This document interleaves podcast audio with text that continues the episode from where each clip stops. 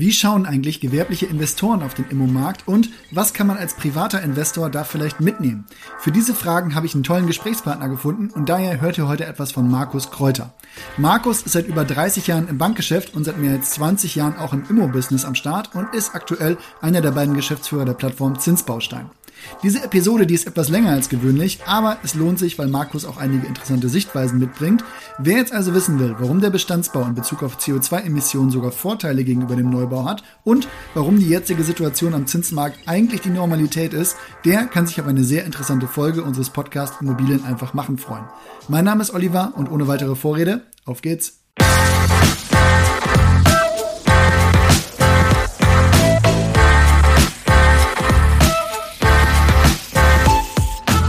Hallo Markus, viele professionelle Investoren, die sind ja aktuell auch in so einer Art abwartenden Haltung und fragen sich natürlich auch, wo der Markt hingeht. Unter welchen Bedingungen und Voraussetzungen finden hier deiner Ansicht nach gerade noch Transaktionen statt? Ja, man muss unterscheiden zwischen den privaten und den gewerblichen Investoren. Ne? Also die gewerblichen Investoren, da sieht man ganz klar, dass die sich derzeit sehr zurückhalten, dass die also ähm, abwarten, wie sich der Markt entwickelt. Wir haben ja mehrere Unsicherheiten im Markt. Äh, das ist zum einen die Herstellungsphase, also was kostet es, um Produkte herzustellen. Das andere eben, was sollen die künftig kosten, wenn man sie veräußert. Ähm, und dazwischen liegt eben auch die Frage, wie ist denn der Fremdkapitalzinssatz? Und das ist in einem, das ist aber auch nicht nur in der Immobilienwirtschaft so, das ist in allen Märkten so, wenn du volatile Märkte hast, wo die Preise sich verändern, ähm, dann gibt es klassischerweise Leute, die sagen, und mutig ist mir egal, ich investiere trotzdem. Und die anderen sagen, ähm, ich äh, warte erst mal ab, ich gucke mir das mal an. Und gerade in der professionellen Immobilienwirtschaft, äh, bei den institutionellen Käufern, sieht man doch, dass der ein oder andere auf der Bremse steht und sagt, ich gucke mir das mal an. Ähm, kann ich auch verstehen. In der Regel sind die Rechenschaft schuldig ähm, gegenüber Anlegern oder Investoren und äh, denen irgendwie in einem Jahr erklären zu müssen, dass man zum vermutlich zu teuren Preis gekauft hat.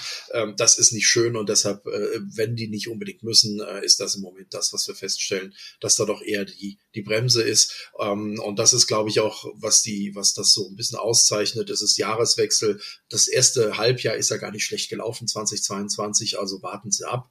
Und ich denke, diese zurückhaltende ähm, Position wird sich, glaube ich, in dem Moment ändern, wenn wir so Richtung Februar, März, April gehen und Richtung Q2 werden wir sicherlich in der professionellen Welt wieder sehen, dass da große Transaktionen stattfinden, äh, weil wir dann ein gutes halbes Jahr weiter sind und äh, wissen, wie die Welt aussieht. Ja, jetzt kann man ja auch unterteilen zwischen Bestandsbau und Neubau und gerade der Neubau, da gab es ja auch ambitionierte Ziele, wie viel da gebaut werden sollte und gemacht werden sollte. Der steht ja besonders, könnte man nochmal sagen, unter Druck. Einmal natürlich von steigenden Baukosten, das ist doch gerade schon ein bisschen erwähnt, auf der einen Seite und natürlich jetzt auch höheren Zinsen. Was siehst du da jetzt für Trends? Wie unterscheidet sich das jetzt im Vergleich zu der vorherigen Zeit? Ja, du hast die Punkte genannt. Also Neubau, das eine ist ähm, die, also du brauchst ein Grundstück, das hast du gekauft, dann planst du deine Kosten, dann gehst du zum Bauunternehmer und äh, verhandelst die, versuchst sie zu sichern und im nächsten Schritt machst du dann deine Verkaufskalkulation. Ähm, hier sind im letzten halben, dreiviertel Jahr doch die ein oder anderen Überraschungen aufgetaucht. In der Regel haben äh, Projektentwickler ein Grundstück sicherst du dir als Projektentwickler äh, deutlich früher, als dass du die anderen Arbeiten tu, äh, an, äh, durchführst, was dazu führt, dass du eine Kalkulation vielleicht gemacht hast, die du heute nicht mehr halten kannst. Also die erste Gefahr, du hast das Grundstück zu teuer gekauft.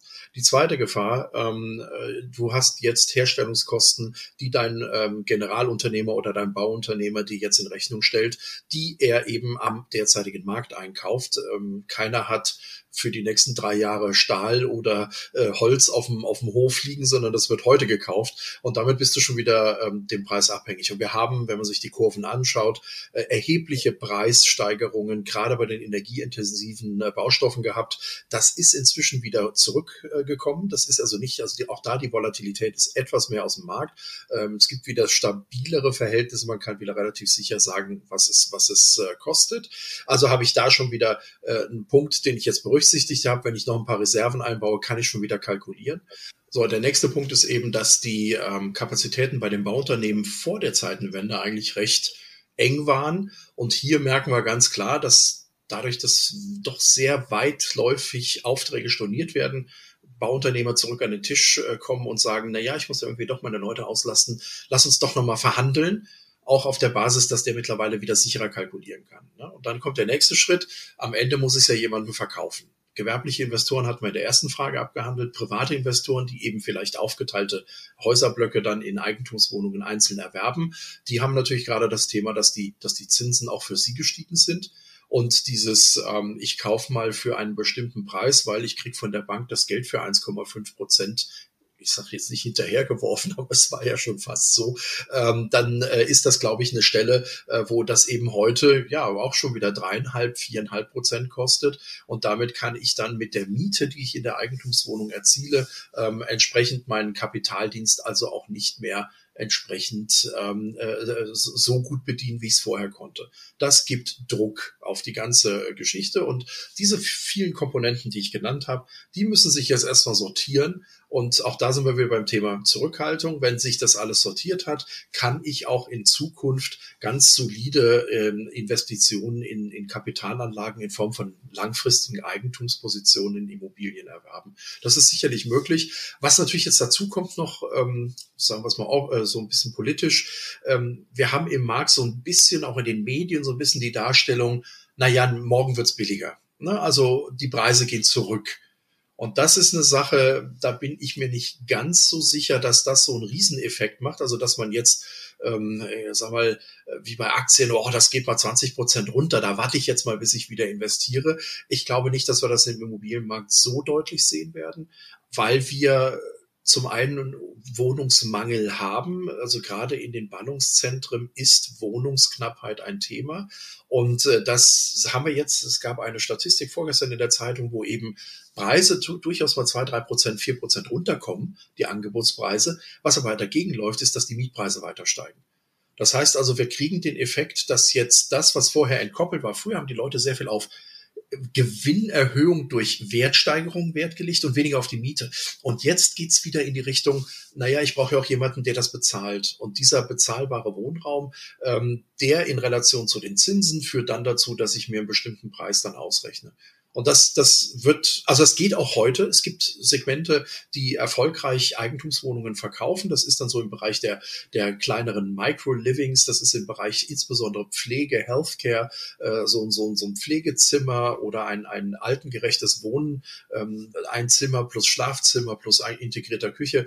Das sind kleinere Einheiten und da sind die absoluten Kaufpreise auch noch äh, bezahlbar. Das heißt, da kriegst du, wenn das 50 Quadratmeter Einheiten sind, die dann im Schnitt 5000 Euro den Quadratmeter kosten, kosten, bist du beim Gesamtinvestment von 250. Wenn du da 200 von der Bank bringst, kannst du 50 Prozent Eigenkapital, ein, äh, 50.000 Eigenkapital einsetzen. Und das funktioniert dann wieder. Ne, das ist, äh, also auch das, es wird auch noch verkauft. Also ich stimme nicht ein in diesen Chor, der sagt, ach du lieber Himmel, alles schlimm und null. Nee, ist gar nicht so. Es gibt immer noch erfolgreiche Projektentwickler, die die Dinge auch entsprechend in den Markt bringen. Und es gibt immer noch Privatanleger, die sagen, ähm, ja, Immobilien ist eine langfristige Sache, da gehe ich rein. Ja, ich sehe gerade auch beim Thema Preise, da haben wir auch mal eine Auswertung bei uns gemacht, wie viel denn jetzt wirklich geboten wird und wie viel dann auch vielleicht auch angenommen wird. Und da siehst du schon, dass es da eine Bereitschaft gibt, mal zu verhandeln, wo es vor einem Jahr so war, nach dem Motto friss oder stirb und wenn du es nicht kaufst, dann kauft's wer anders, wie du das schon sagtest, äh, hat man jetzt durchaus, glaube ich, mal die Bereitschaft, auch verkäuferseitig da mal ein bisschen in die Verhandlung reinzugehen. Und ich glaube, was da aber noch mit reinspielt, ist genau das, was du sagst. Die Mieten werden eher wieder steigen und dadurch wird es als Kapitalanlage interessanter, als dass der, als dass der Fakt kommt, dass ich wirklich so viel am Preis senken kann und sparen kann, ähm, dass es dadurch rechnet. Ne? Weil ich glaube, da hast du tatsächlich im Neubau sowieso ne, steigende Baukosten. Äh, da kannst du eh, gibt's irgendwann eine natürliche Grenze, unter die es dann äh, eh nicht mehr gehen kann, ohne dass es sehr unwirtschaftlich wird. Und deshalb gibt's da vielleicht noch die Möglichkeiten, äh, die Grundrisse effizienter zu machen, klar, das könnte man machen. Oder natürlich auch ein Effekt, wo ich denke, wo vermutlich mehr verhandelt werden kann und mehr Masse drin ist, sind in sehr schlechten Energieeffizienzklassen. Weil das wird natürlich jetzt auch für, für Mieter und Käufer deutlich relevanter ähm, da vielleicht mal reinzugehen oder wie siehst du das? Äh, ist richtig. Wir kommen an eine Stelle, also wir haben ja die Net-Zero-Diskussion. Ne? Also es wird die ganz klare äh, Aussage, gibt es politisch gewollt äh, mit UN-Zielen und EU-Taxonomie und was es da alles gibt. Wir kommen in die Richtung, dass bis 2040, 2050 unsere Immobilienwirtschaft ähm, oder die Gebäude Net Zero sein müssen. Das heißt, der, ähm, äh, der, der CO2-Fußabdruck eines Gebäudes muss entweder im Gebäude selber liegend null sein oder entsprechend kompensiert werden. Ähm, das geht erstaunlicherweise, wenn man sich die Bilanz anschaut, ist der Neubau klimaschädlicher als der Renovierung des Altbaus. Der Neubau heißt, ich brauche neu hergestellten Stahl, unglaublich Energie investiert, äh, investiv. Ich brauche insbesondere Beton, ist unglaublich CO2 fressend oder produziert und damit also schlechte Bilanz. Äh, wenn ich aber ein klassisches bestehendes Gebäude zurückbaue, was bleibt stehen? Natürlich die Stahl- und Betonkonstruktion. Fenster kann ich ersetzen. Ne? Die Wände bleiben in der Regel drin, aber die Fenster mache ich neu, die Heizungsanlagen mache ich neu. Aber dieses wirklich energiefressende Element eines, eines Bestandsgebäudes bleibt bestehen. Sodass, wenn man jetzt mal brutal sagen würde, ist doch egal, was Euro sind, ähm, ich rechne meine Gebäude nur noch in CO2 ab, das ist die neue Währung, dann ist der Bestand dem Neubau überlegen. So, jetzt ist aber das andere Problem, ähm, wenn ich Bestandshalter bin, dann habe ich da schon ziemlich viel Geld für bezahlt für die Hütte. Und ich kann nicht einfach mal so, sagen wir mal, einen Wohnblock, der so vielleicht 10 Millionen mich gekostet hat, kann ja schlecht für 5 Millionen jetzt nochmal neu investieren. So viel Miete bekomme ich nicht, dass sich dieses Mehrinvestment ähm, dann für mich rechnet. Und ähm, da diese Situation schon so ist, dass Immobilien an der Stelle ja auch gehalten werden, um entsprechend Erträge zu erzielen, äh, kann man auch rein wirtschaftlicher Sicht natürlich äh, sehen, dass diese Investitionen dann verzögert oder spät kommen wenn der Druck noch größer wird. Dieser Druck kommt aber, dann braucht man gar nicht drüber nachdenken. Und da ist auch für meine Begriffe die Politik ähm, gefordert, dass sie an der Stelle vernünftige Angebote macht. So, und dann guckst du dich um und dann heißt das erste, wir machen ein Neubauziel von 400.000. Vorgestern nochmal von der lieben Ministerin bestätigt. Jeder schüttelt den Kopf, funktioniert nicht. Wir werden, wenn wir Glück haben, 200.000 schaffen, ja, im nächsten Jahr, äh, wenn überhaupt. Und das zweite ist, ähm, die ganzen Förderungen, die wir im Moment, oder viele der Förderungen, die wir im Moment dann so über Richtung KfW und, und, und BAFA sehen, die zielen nicht auf den Bestand, sondern auch auf den Neubau. Also du wirst belohnt, wenn du neu äh, neu energieeffizient baust, anstatt dass wir eigentlich den Fokus drauf legen, wie du auch selber eben gesagt hast, dass wir mal angucken, was wir haben. Wir, wir haben so viele Millionen Wohnungen. Ähm, nehmen wir doch mal so, so Pakete wie früher, die alten Werkswohnungen der, der Bahn und äh, was es da alles gibt, alte Kasernen und solche Sachen. Ne, da muss, da, da müssen die Fenster raus, da müssen die Heizungsanlagen effizient getrimmt werden, Solar aufs Dach und solche Themen. Wenn das kommt, ja, dann haben wir A in der Bauwirtschaft den Scheck zum, zum Geld drucken, weil dann wird, äh, ist die Auslastung hoch. Ja, und äh, jetzt kommen wir zum nächsten limitierenden Faktor, Fachkräftemangel. Ich meine, äh, ich weiß nicht, ob du schon in der letzten Zeit mal versuchst hast, irgendwas zu sanieren. Ich habe einen Riss in der Fensterscheibe. Ich war seit sechs Monaten auf den Glasermeister, äh, dass der sagt, die Bestellung ist eingetroffen. Zwischen es war ein Versicherungsfall. Zwischendurch haben wir den äh, Preis nochmal angepasst, weil der Preis von vor sechs Monaten ist jetzt 25 Prozent höher und die Versicherung musste nochmal zustimmen. Das ist, das ist die Realität. Das heißt, wir haben niemanden, der es macht und wir sind nicht incentiviert, es überhaupt anzustoßen. Da liegt ein großer Knoten, wo wir ran müssen. Das ist auch ein Punkt, den ich gerne nenne, wenn Nutzer äh, oder Nutzerinnen mich fragen, wie wahrscheinlich das ist, dass jetzt in nächster Zeit eine Sanierungspflicht für irgendwas kommt. Denke ich immer, ja, es macht durchaus Sinn, bestimmte Sachen mal zu überlegen und zu sanieren. Aber ganz ehrlich, wer soll es denn machen? Die sind so schon ausgelastet, wie du, wie du sagtest. Du kriegst jetzt schon keine Termine. Wenn ich jetzt anfange, im Bestandsbau, der energetisch noch in Ordnung ist, ne? sage ich mal jetzt Klasse C oder D oder sowas, da, da wird erstmal keine Sanierungspflicht kommen, weil es gäbe keinen, der das umsetzen könnte. Ja, deshalb ist das, glaube ich, ein, ein Thema, was man da auf jeden Fall mal auf dem, auf dem Schirm haben kann. Ähm, jetzt vielleicht nochmal, um den Blickpunkt auf so einen privaten Investor nochmal zu lenken. Du hast ja gerade auch schon eben erwähnt, Market Timing ist ja eh so ein Thema das äh, kannst jetzt nicht drauf setzen, dass hier die Preise äh, super langfristig sinken äh, oder noch äh, noch und nöcher äh, sinken, sondern du musst ja deine Rentenlücke irgendwie schließen und dabei zählt ja vor allem früher Einstieg. Und wenn du jetzt ein durchschnittliches Netto-Haushaltsankommen zur Verfügung hättest und angestellt sein würdest, wo würdest du jetzt persönlich starten und auf was würdest du jetzt vielleicht beim Investment in Immobilien achten? also A, ich darf mal per se, per Job darf ich erstmal gar nicht beraten. Ne? Also ich bin ja nur Vermittler, was das angeht. Insofern einmal kurz Disclaimer. Ähm, aber ich habe eine Meinung dazu und die Meinung kann ich gerne teilen. Und die Meinung ist, äh, dass äh, eben die Frage ist, von wo aus starte ich? Habe ich jetzt einen Betrag in der Hand, äh, der, was weiß ich, 50.000 zum Beispiel beträgt und kann ich, überlege ich mir, was ich damit mache. Dann muss ich mir überlegen, was ist die, was ist der Anlagehorizont. Ähm, ich bin natürlich, wenn ich äh, in eine Anlage, Kapitalanlage Immobilie gehe mit den 50.000 Eigenkapital entsprechend finanziere, die Mieteinnahmen nutze, um Zins und Tilgung zu bezahlen, ähm, dann bin ich gebunden äh, sinnvollerweise über zehn Jahre, um eben, sollte ich danach mit Gewinn veräußern, keine Spekulationsfrist zu äh, Spekulationssteuer zu, zu bezahlen. Ähm, es gibt Alternativen im, im kurzfristigeren Bereich, das ist da, wo wir so ein bisschen im, im, im äh, Teich äh, auch fischen. Äh, das sind diese Anlagen in Immobilienfinanzierungen. Ähm, da hast du Laufzeiten von 12 bis 36 Monaten, eine ganz attraktive Verzinsung von 6 bis 9 Prozent. Da bist du auch ähm, eben kurzfristiger gebunden und kannst nach drei oder vier Jahren entscheiden, was mache ich denn als nächstes, ist so die Alternative.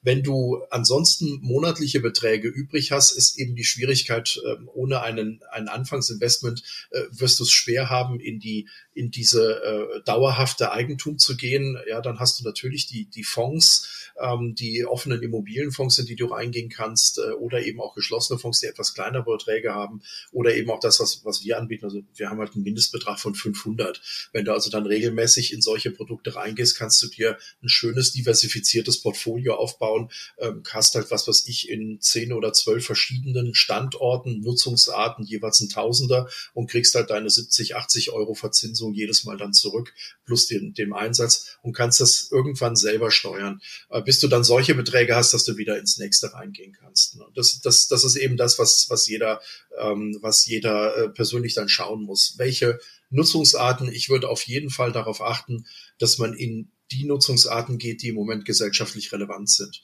Ja, und gesellschaftlich relevant sind äh, zum einen die, die, die Seniorenthemen, dass wir eben sagen, äh, wir brauchen Pflegeplätze, wir werden älter. Das wird, ich glaube, inzwischen jeder in der eigenen Familie sehen. Also ich sehe es bei unseren äh, Verwandten, ähm, dass das Durchschnittsalter, die sind mittlerweile alle über 80. Ähm, das gab es in der Generation vorher nicht. Und äh, das ist unserem Lebensstandard und den hygienischen und medizinischen Versorgungen ähm, einfach geschuldet. Und ähm, das ist ein Thema. Wir werden älter, wir brauchen Platz für die Leute. Und die werden nicht alle auf, auf ihrem, in ihrem 180 Quadratmeter Haus auf dem, auf dem Land bleiben können und äh, schon gar nicht versorgt werden dort. Äh, das heißt, diese, diese Geschichte ist, glaube ich, weil es eben auch so ein staatlich oder Gemeinwohlhintergrund hat, dass auch der Staat sich kümmern muss, dass solche Plätze da sind, von der Haltung her, das wird nicht die Privatwirtschaft alleine lösen, wird das auf jeden Fall nach, nachhaltiges Thema sein. Äh, und das zweite Thema sind die jungen Leute, also äh, Studenten, Mikro, das Thema, dass wir eben auch immer mehr Einzelhaushalte haben äh, und im Zweifel so dieses klassische, man bekommt ein bestimmtes Alter, einen bestimmten Lebensstatus und dann brauche ich jetzt zwei Zimmer, drei Zimmer, vier Zimmer. Ähm, so dieses Schema hat sich ja auch zum Teil ein bisschen aufgelöst. Zum Teil sind wir beruflich unter der Woche an einer Stelle, wo wir ein Einzimmer-Apartment brauchen äh, und dann am Wochenende sind wir dann auf den, kehren zurück in 140 Quadratmeter, wo dann äh, der Rest der Familie lebt. Also diese zwei kleineren Einheiten. Ich glaube, das ist das äh, Bereich Senior, Bereich Junior. Was eine neue Assetklasse wird, die ist aber noch nicht so ausgeprägt, ist der Bereich äh, Schulen und Kindergärten. Ähm, das wird kommen. Da gibt's aber noch nicht genug Rezepte für, dass Projektentwickler sich daran trauen. Aber wir werden in diesem ganzen Gemeinbereich, Gemeinwohlbereich, also ich glaube schon, dass die Idee, dass Schulen tendenziell Mieter werden und nicht mehr die Eigentümer dieser ja zum Teil innerstädtisch hervorragend gelegenen Immobilien sind, ähm, dass man da möglicherweise auch nochmal Konzepte findet, um einfach entsprechende Flexibilität ähm, äh, für die für die Städte und äh, den Versorgungsauftrag dort zu bieten. Äh, werden wir also an der Stelle sicherlich auch Konzepte sehen. Alles also alles das, was glaube ich so ein ja, die neuen Kriterien ESG, also die auf das S ein, auf das Social einspielen. Das ist das, was, was auf jeden Fall unglaublich lange, ähm, lange Sicht, auf lange Sicht auch Sinn macht. Plus Wohnen, da bleiben wir dabei. Ähm, wenn ich in einer großen Stadt in Deutschland, in einem Metropolzentrum, wo die Arbeitsplätze sind, wo auch nebenher gesagt im Zweifel auch die Migranten angesiedelt werden, weil sie auch dort eine Chance haben, in den ersten Arbeitsmarkt zu kommen. Ähm, das sind die Flecken, äh, wo, wo es immer einen Unterbedarf geben wird. Und auch da lässt sich, glaube ich, vieles machen. So, das, das ist, glaube ich, die, die Welt, äh, wie wir sie sehen und wo ich inhaltlich den Fokus drauf lege.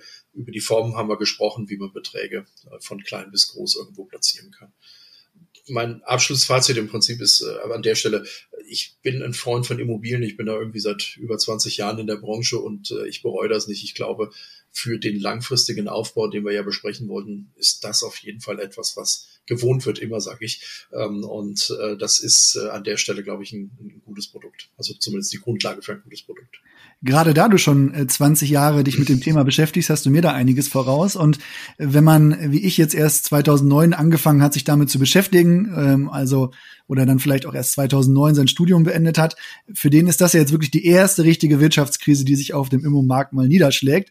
Es gab ja aber auch immer wieder Krisen und Verwerfungen im Markt und das ist jetzt auch alles nicht neu.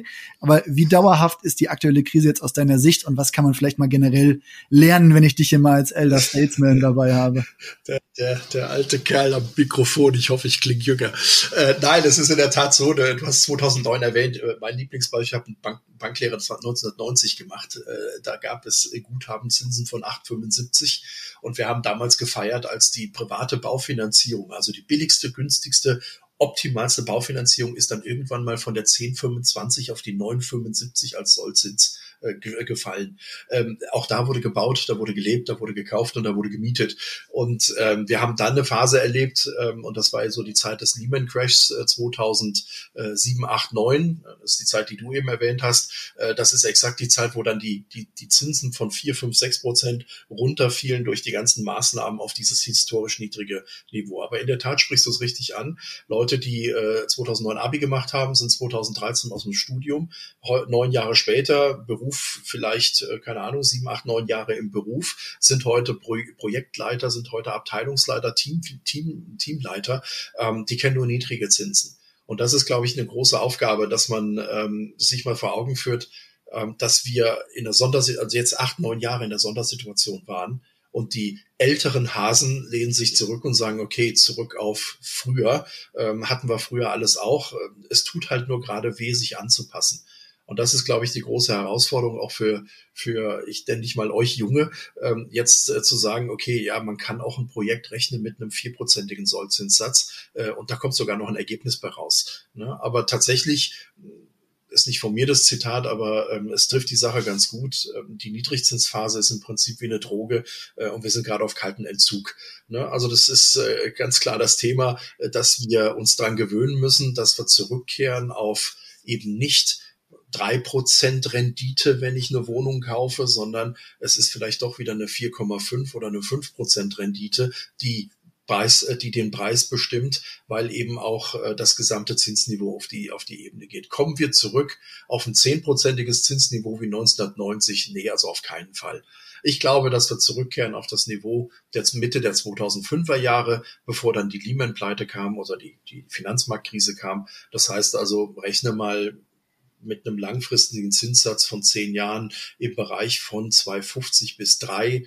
Ja, wenn man dann noch die Marge der Bank drauf rechnet, wären wir vielleicht eben in den zehn Jahreszinssätzen auf ein Niveau von, also für den Kunden dann für 3,5 bis 4 kommen, wenn sich das alles beruhigt hat. So, und wenn du 3,5 bis 4 Sollzins hast, kannst du eben eine Immobilie für 4,5 bis 5 Prozent Netto-Kaltrendite relativ gut ankaufen. Und das wird, glaube ich, das sein und eben jetzt plus minus 0,25 hoch oder runter, wo es sich einpendel, äh, einpendeln wird. Und auf der Basis werden wir uns alle unsere Kalkulationen anpassen und dann bauen wir halt für den Preis und verkaufen für den anderen Preis und dazwischen liegen auch dann wieder 15 oder 15 Prozent für den Developer. Vielen Dank, Markus, für deine Insights und deine Zeit und schön, dass du dabei warst. Danke für die Möglichkeit. Was sind unsere Urbio Takeaways? Vielleicht als erstes Immo-Investments. Die lohnen sich, wenn man bei Standort, Objektart und der Zielgruppe die richtigen Entscheidungen trifft. Insgesamt bleiben da Metropolregionen und Großstädte interessant und das betrifft dann zum Beispiel Objekte, die altersgerechtes Wohnen oder Seniorenwohnungen an sich halt ermöglichen oder Wohnungen für Singlehaushalte oder vielleicht auch Studenten. Zweitens würde ich mir bei einer möglichen Sanierungspflicht jetzt keine Gedanken machen, wenn die Energieeffizienzklasse besser als G oder H ist, alleine schon deshalb, weil die Handwerkerkapazität so schon nicht ausreicht und auch nicht wirklich wächst. Ich warte jetzt wie Markus auf jeden Fall mal gespannt auf das erste Schulgebäude auf dem Markt. Schaut auf jeden Fall auch mal auf Zinsbaustein vorbei und bei Fragen meldet euch gerne unter podcast.urbio.com. Wir hören uns bald wieder. Macht's gut. Ciao.